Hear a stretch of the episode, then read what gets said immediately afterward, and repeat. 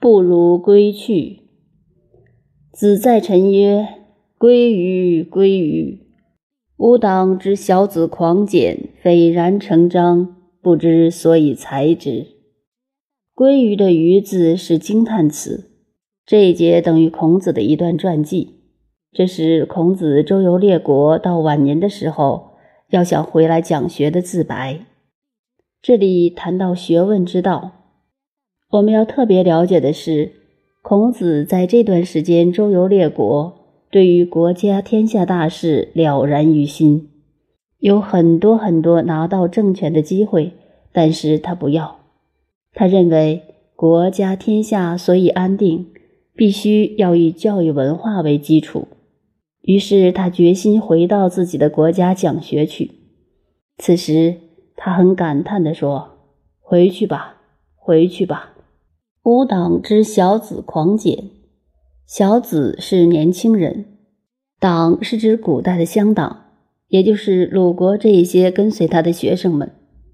狂简是两个典型：豪迈慷慨，多半年轻人喜欢的个性和作风就是狂；轻易草率，对国家天下事掉以轻心就是简。我们知道宋代的名诗人陆放翁，他的一首名诗。早岁哪知世事艰，中原北望气如山。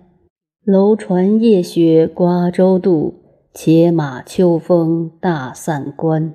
塞上长城空自许，镜中衰鬓已先斑。出师一表真名士，千载谁与伯仲间。这是他当时的自述。他在少年时代希望带兵打仗，把金人赶出去，那种幻想中的气魄非常可爱可嘉。后面四句则说到年纪大了，头发白了，一无所成的感慨。现在引用他的诗：“早岁哪知世事艰”，说明年轻人虽然富有冲劲，但容易犯轻狂的毛病，太过冲动，这就是狂简的狂。第二种典型简，把天下事看得太容易了，自己想到就好像做得到一样。年轻人也容易犯这个毛病。吾党之小子狂简，是说跟自己的这帮年轻人蛮有豪气，看天下事太容易了。虽然文采不错，斐然成章的议论纷纷，毕竟还未成器。像现代许多年轻人搞的书刊著作，大谈国家天下事，头头是道。但文章是文章，天下事是天下事，这完全两回事。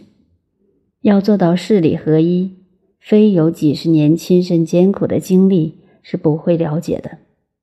所以，孔子认为必须要回国教育后一代，决心把精神放在教育上，培养国家的根本。不知所以才知这句话，是说年轻人有够狂的豪气，凡事看得太容易、太简单。文章见解固然有，却不知道仲裁，不知道采取，如何是该不该，怎样是能不能，都不考虑。学问之道最难的是如何中肯仲裁，像做衣服的技师一样，要把一块布裁剪成一件合身而大方的衣服。这是一门不简单的学问，所以他一心要回到鲁国，献身于文教的千秋事业。这一段在时间上说，很可能是孔子晚年回国讲学的情况。为了整篇《论语》的行文，特地安排在这一篇，也很可能是孔子在陈蔡之间遭遇困难以后，决心要回国讲学了。于是发出了这个宣言，说明他回国讲学对一些人或事所采取的态度。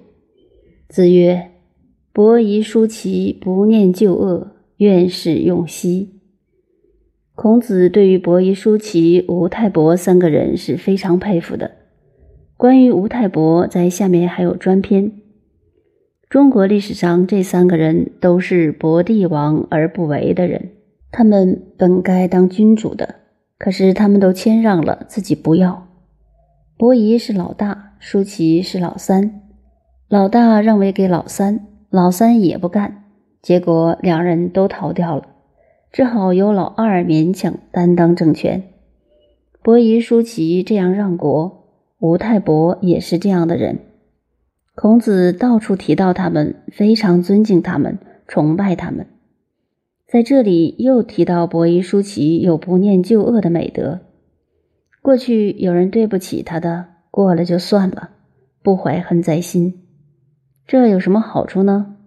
有，愿是用息，能够不怀恨别人，宽恕了别人。所以和别人之间的仇怨就没有了，而坏人渐渐也会被他们所感化。为什么《论语》编到这里把这句插进去呢？因为孔子在鲁国做过一任司寇，至少也有现在电视上包青天节目中包公的那种政风，上了台就把邵正某杀掉了，雷厉风行的做法。不免在政治上有些恩恩怨怨，不过他走的是正路，所以大家也拿他没办法。既然要回国讲学，政治上的恩怨可以抛诸脑后了。过去有人对我不起的，不要放在心上，随他去。我们回去教学吧。虽然如此，他又讲了一件事。子曰：“孰谓微生高直？”